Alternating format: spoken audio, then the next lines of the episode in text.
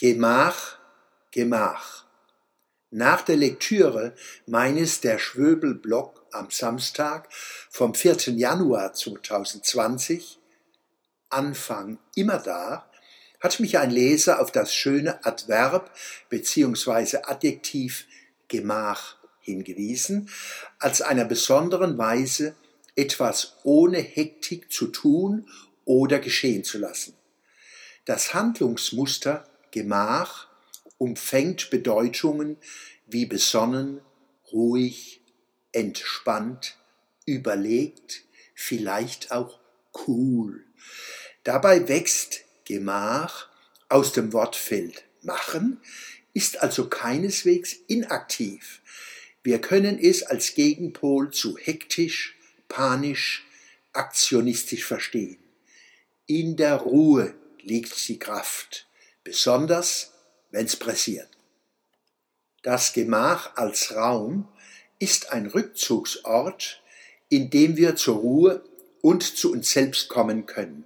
Es klingt etwas Edles an und ist deshalb kostbar in Zeiten, in denen das Vulgäre, Distanzlose, Oberflächliche, Laute, Unhöfliche um sich greift dass der Wohn- und Ruheort Gemach und das Adverb Gemach aus unserem alltäglichen Sprachgebrauch fast verschwunden sind, sagt viel über die aktuellen Geisteszustände, nicht zuletzt über unser ökologisches Bewusstsein.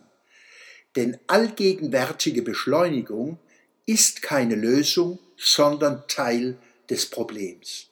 Kürzlich hat eine Geistesleuchte gefordert, den Anstieg des Meeresspiegels sofort zu stoppen, sofort zu stoppen. Angst und Ohnmacht entladen sich in Allmachtsfantasien. Die objektive Lage wird dadurch umso gefährlicher. Das Gretchen von Stockholm fordert den sofortigen Stopp der CO2-Emissionen. Gleichzeitig verdammt sie ökonomisches Wachstum. Wenn es eines Beweises bedurft hätte, dass Gretchen und die Gretchenflüsterer von Ökonomie und damit auch von Ökologie nichts verstehen, dann hätten sie ihn hiermit erbracht.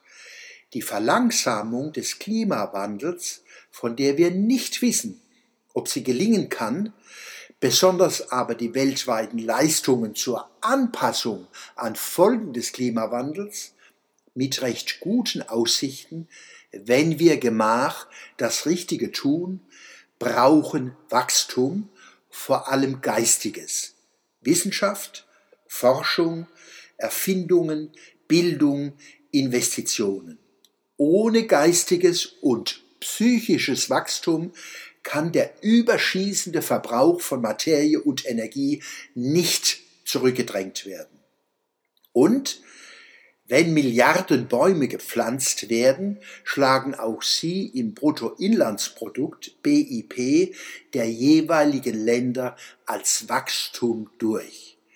Wachstum ist nicht an sich von übel, es kommt sehr darauf an, was wächst und was schrumpft.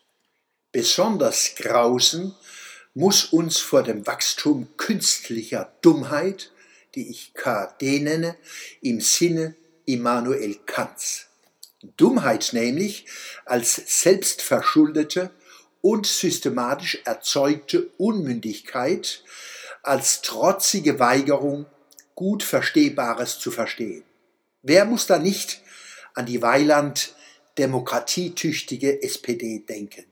In ihrer Agonie ist ihr der klare Geist Thilo Sarrazin ein Dorn im Auge, den sie auszureißen trachtet, statt sich seine analytische Kompetenz, wie auch die vieler anderer Aufklärer zunutze zu machen. Wer weiß, vielleicht hat das Gretchen von Stockholm doch nicht ganz Unrecht. Womöglich denkt sie bei ihrer Tirade gegen Wachstum ans Bevölkerungswachstum. Wenn dieses nachlassen würde, wäre viel gewonnen. Und wenn dann noch gewisse um sich schlagende Religionen und Ideologien schrumpfen würden und stattdessen der Geist und der Mut der Aufklärung weltweit wachsen würden, auch als Wirtschaftskraft, dann könnten wir uns vielleicht eines nahen Tages bei einem trockenen Chateauneuf-Saint-Pape in den Armen liegen und flüstern, lachen, schreien, tanzen, schluchzen, wir schaffen das!